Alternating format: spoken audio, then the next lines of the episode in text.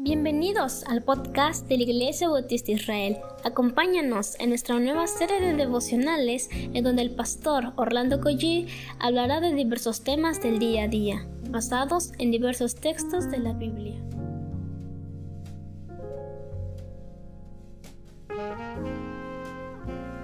Muy buenos días queridos hermanos, damos muchísimas gracias a Dios por este nuevo amanecer que es una gracia del Señor. Oremos al Señor. Padre, gracias porque podemos buscarte, Señor, en oración, podemos alabarte a esta hora, podemos bendecir tu nombre santo, podemos venir y pedirte perdón por nuestros pecados, Señor. Te pedimos el pan nuestro de cada día, Señor. Te pedimos, Señor, que bendigas este tiempo de meditación de tu palabra. Te lo suplico en el nombre de Jesús. Amén. Estamos en el capítulo 7 del libro de Isaías. Soy el pastor Orlando Collí de la Iglesia Bautista Dios Fuerte y de la Iglesia Bautista Israel. En el versículo 14 de Isaías 7 dice, Por tanto, el Señor mismo os dará señal. He aquí que la Virgen concebirá y dará a luz un hijo y llamará su nombre Emanuel.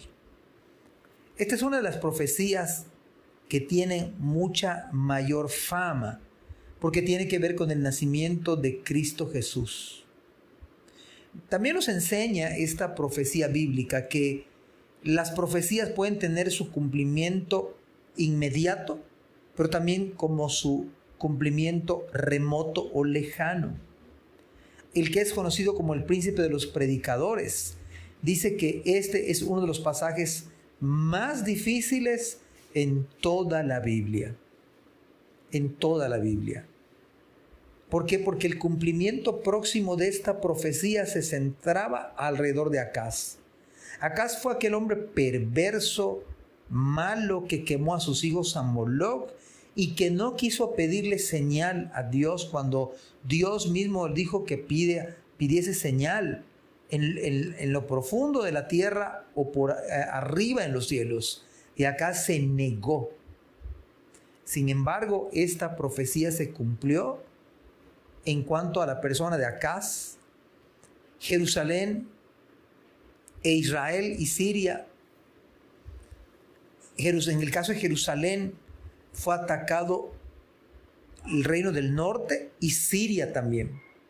Y esta, esta señal se centraba alrededor de un lapso de tiempo pequeño, un lapso de tiempo que se cree entre uno a tres años que se dieron estos eventos que está narrando el profeta Isaías. Muchos comentaristas piensan que esta profecía se cumplió inmediatamente cuando una joven mujer del palacio real se casó poco después, concibió un hijo y sin saberlo le puso por nombre Emanuel. Dicho de otra manera, que esta profecía, cuando la dice Isaías, se cumple en su momento se cumple en su momento exacto en ese contexto. Sin embargo, su cumplimiento posterior fue en la misma persona de Cristo Jesús. Así que el texto bíblico y los que vamos a meditar mañana, que dice que antes que el niño pueda comer alimento sólido, Israel, el reino del norte y Siria fueron derrotados. El nombre de Manuel el nombre en sí como tal, era una reprensión a Acaz debido a su incredulidad, porque este, significa Dios con nosotros o Dios está con nosotros. La, pregunta que deberíamos ser, si Dios está con nosotros, como dijo Pablo, ¿quién contra nosotros? Acaz debió tener esta misma actitud y esta misma humildad. Si Dios es con nosotros, ¿quién contra nosotros?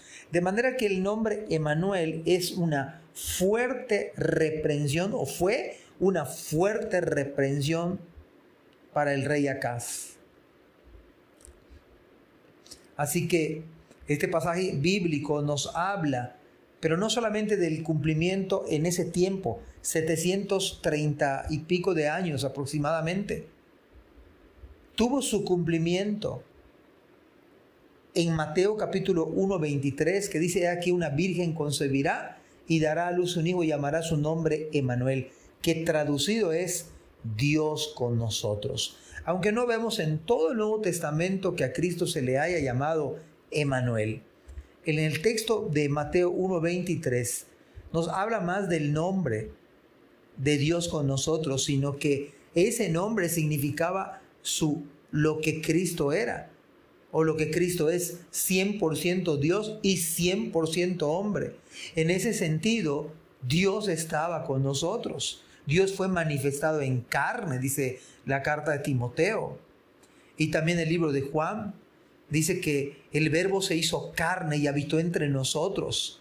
Y en concordancia con Mateo 1.23, por supuesto que esta profecía 700 años atrás que fue dicha directamente acá, se cumple de manera tal y puntual en la persona de Cristo.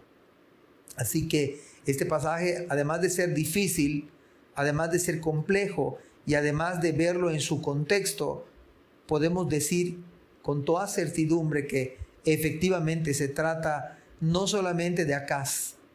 El profeta Isaías estaba viendo 700 años después que iba a nacer el Salvador del mundo, al cual merece, el cual merece toda honra, todo honor, toda gloria, toda alabanza, todo servicio nuestro. Nuestra vida debe estar enfocada al Dios con nosotros, a Cristo Jesús, el Hijo de Dios, el Cordero que quita el pecado del mundo. De tal manera, mis amados hermanos, que aunque es difícil, pero no nos deja de sorprender no nos deja de entusiasmar y de disfrutar esta profecía bíblica. Amados hermanos, que el Señor les bendiga en este día extraordinario. Y recordemos, Dios está con nosotros. Amén.